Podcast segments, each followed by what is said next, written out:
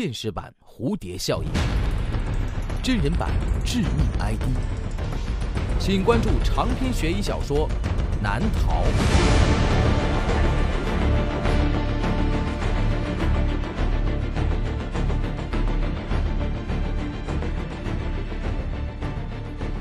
当当、京东、淘宝网上书店均有销售。朱威创作，朱威讲故事，《诡异小镇》系列。姚兵辞职了，他的理由是单纯的情商厌倦了复杂的职场，周围的一切好像都跟他追求的不一样。姚兵很不自在。辞职后，他设定了一整套方案来寻找那个他嘴里丢失已久的自己，列在榜首的。就是旅游。不过他希望的形式不太一样，他准备漫无目的的来一场远离市区的自驾游，不走高速，不走国道，走一些尽可能朴实一点的田园小路。就为这，他还卖了自己的商务车，换了一台二手的越野车，余下的钱就用作旅费。瞧，都不需要动用积蓄。姚兵觉得这样很好。在驶离城市之后，小村落很常见。看着那一片又一片的田地和错落有致的农家小屋，姚兵觉得舒服多了。这个季节的风很凉爽，而今天姚兵遇到的这个村子建在了一片树林的旁边。看来今天晚上要留在这里过夜了，不为别的，就为这凉爽的风和树叶那久而不断的沙沙声，都值得留上一晚。姚兵把车开进了村子。进村之后，首先就是田地，住家的位置都设在村子的最里面。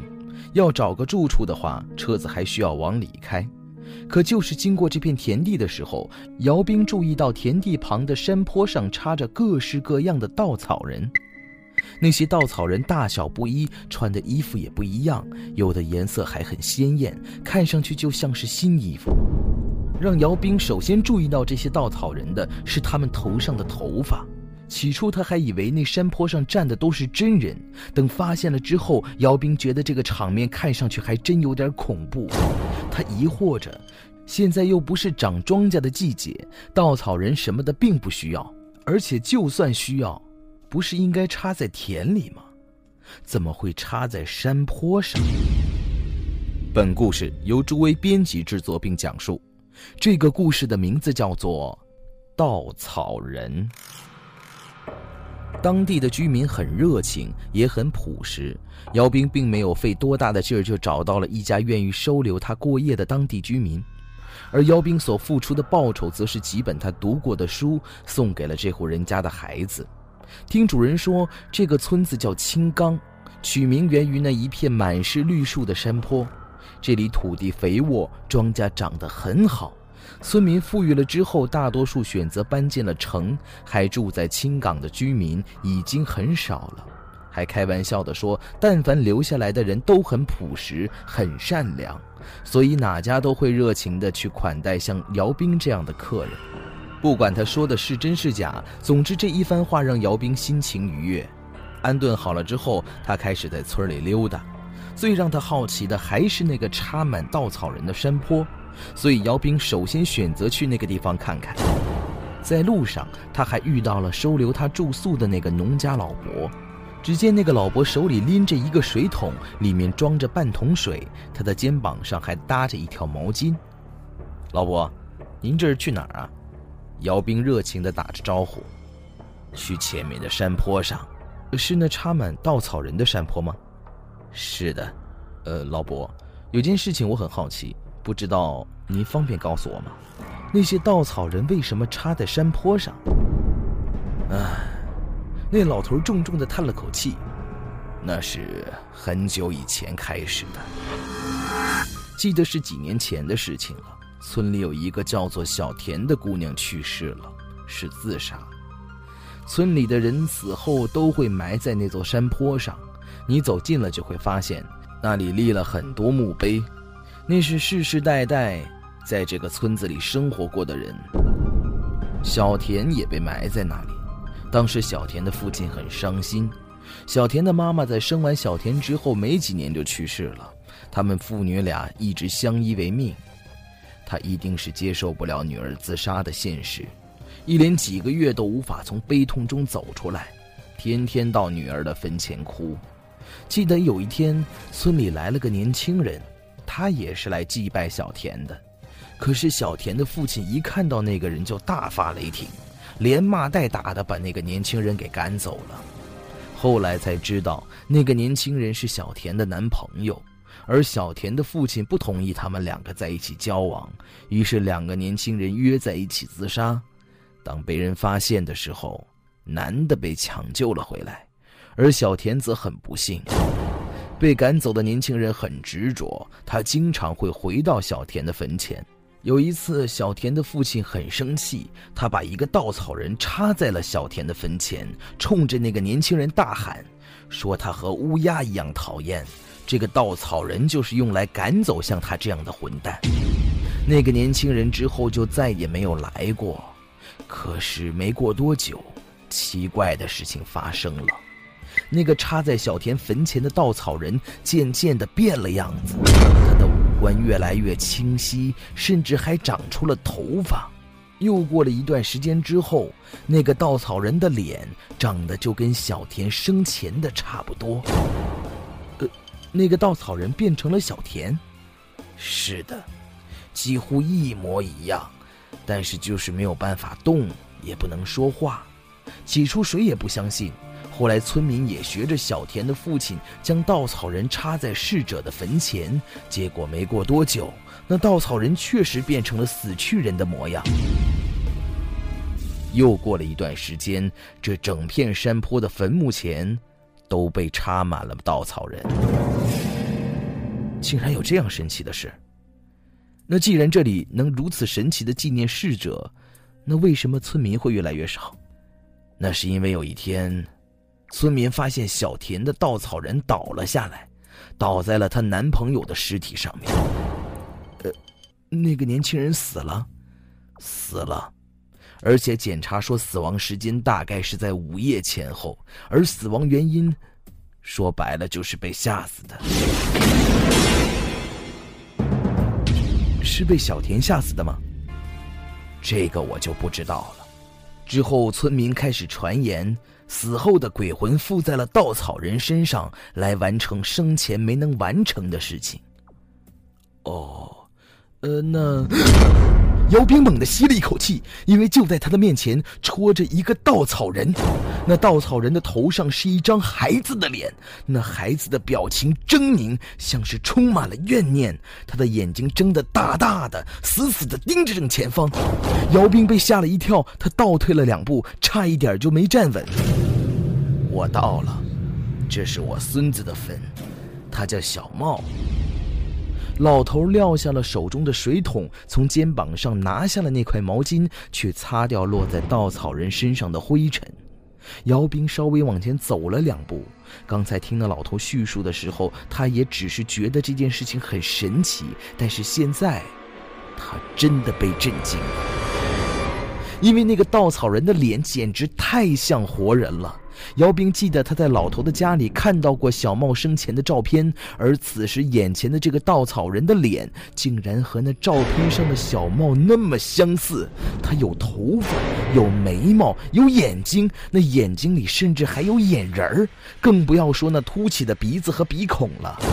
还有那张嘴，那是一张向下咧着的嘴，那张嘴诠释着不满，那眼神里透露着一种。凶狠的怨念，小猫，爷爷来看你了。这是从城里来的大哥哥，今晚就留宿在咱家，让他睡你的房间好吗？瞧，他还给你带来了礼物。说完，那老头把姚斌给的书放在了墓碑前，然后继续打扫着。原来那老头的孙子已经死了，自己好意送给他的书，现在竟然变成了给死人的祭品。姚兵真是有点后悔留宿在这个老头的家，不知道还好，但是现在知道了自己今晚还要住在这个小孩的房间里，再加上看到了那孩子怨念的脸，姚兵真有点受不了。他找了个借口四处转转，其实他只是想赶紧离开那孩子的视线。可是这周围全部都是坟墓，全部都是稻草人，跟人长得十分相似的稻草人。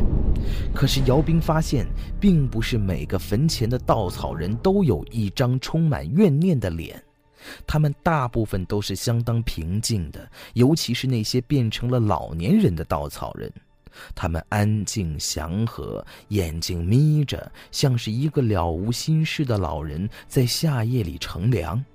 还有一些表情哀伤，神情沮丧，像是有什么事情还没有完成，或者说心里还有某种牵挂。过了一会儿，那老头总算是打扫好了小帽的稻草人，和姚兵一起下山了。回到家之后，姚兵看到院子里站着一个中年人，他表情严肃，看着姚兵和老头：“爸，你是不是又去打扫小帽的坟墓了？”老头看了那中年人一眼，没说话。跟你说了多少次了，你不觉得这样很不正常吗？就算那个稻草人能变成小茂的样子，那他已经不是你孙子了。为了自己就把死去的人插在那儿，被风吹日晒，真不知道你这帮人是怎么想的。怎么，你不去看儿子，还不准我去看孙子吗？哎，跟你说不清楚，我看你是老糊涂了。哎，这个人你是谁啊？哦，我这是我的客人，你有意见吗？还没等姚兵接话，老头就把话抢了过去。我一直跟您说，别带陌生人回家，这些过路的保不齐手脚不干净，混账！这是我的家，我喜欢流水就流水，还用不着你说三道四的。当初要不是你没看好小茂，他也不至于淹死。啊，好好好，我不想在外人面前跟你吵架。我回去休息了。说完，那个男人回到了里屋。老头转过脸看着姚兵：“你别见怪，这是我儿子。小茂死了之后，我们的关系不太好。呃，老伯要是不方便的话，我可以再找别的地方。不用，今天你就住在我这儿。我老了，不过这件事情我还是说的算。晚上。”姚兵躺在床上，怎么也睡不着。他不停地胡思乱想：自己现在躺在这张床，是不是小茂睡的呢？那稻草人的脸为什么会那样的狰狞？已经是午夜了，乡下很早就入夜了，大家睡得也很早。午夜时分是相当寂静的。可是姚兵听见，就在院子里有响声传来。姚兵赶紧翻身下了床，他趴到了窗边，向院子里看去，只见有一个人影打开了院子的大门，走了出去。姚兵这一晚上都是因为疑神疑鬼而没能睡着，现在看到眼前的这一幕，他几乎没有多考虑，就穿上了鞋跟了出去。这个村子只有一条路通向村口，姚兵直接就朝村口走去。等到了村口，他开始原地张望，然后他发现有一个晃动的人影朝那插满稻草人的山坡走去。姚斌跟了上去，要不是今天白天来了一次，他现在的魂儿恐怕都要被吓飞了。午夜的山坡上，微风吹过树林发出的沙沙声，配合着那些头发随风摆动、面目和活人一样的稻草人，可真是一幕挑战人心理极限的画面。此时此刻，就像是有无数双眼睛正死死地盯着姚兵。他走的每一步都很小心，周围全部都是人影，全部都是稻草人。就在这个时候，姚斌听到了一个方向隐隐约约地传来了一阵哭声。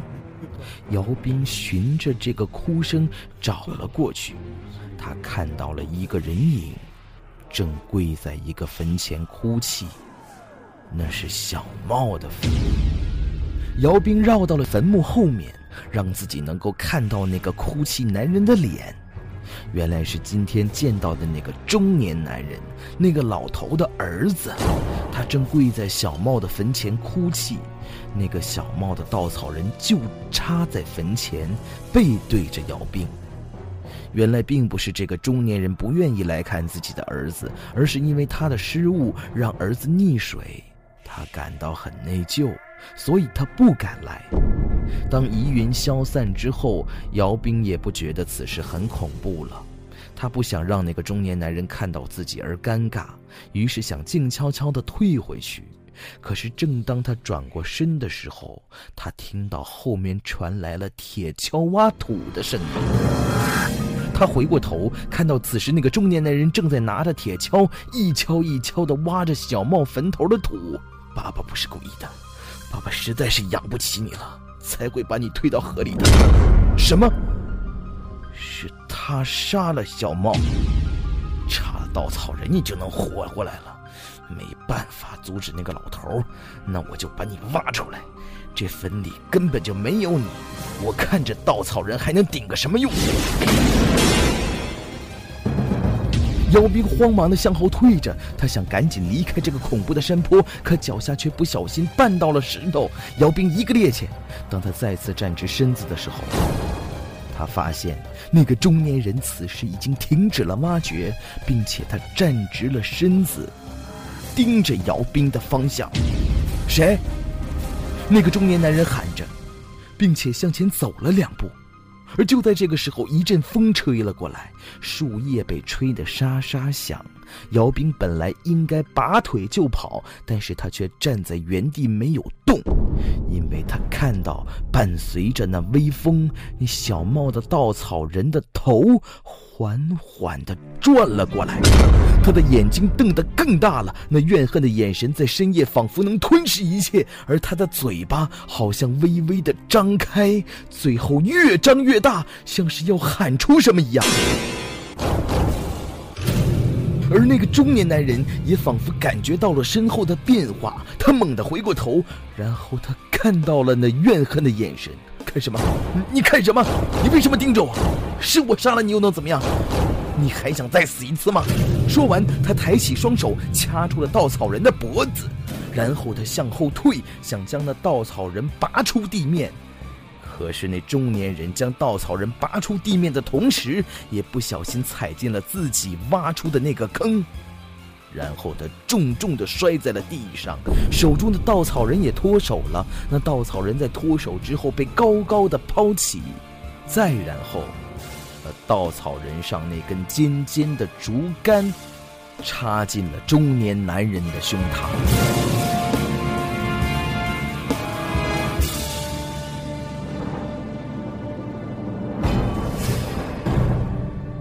第二天一早，当姚兵再次来到小茂的坟前，送上他告别的礼物时，小茂的稻草人又被老头重新插好了。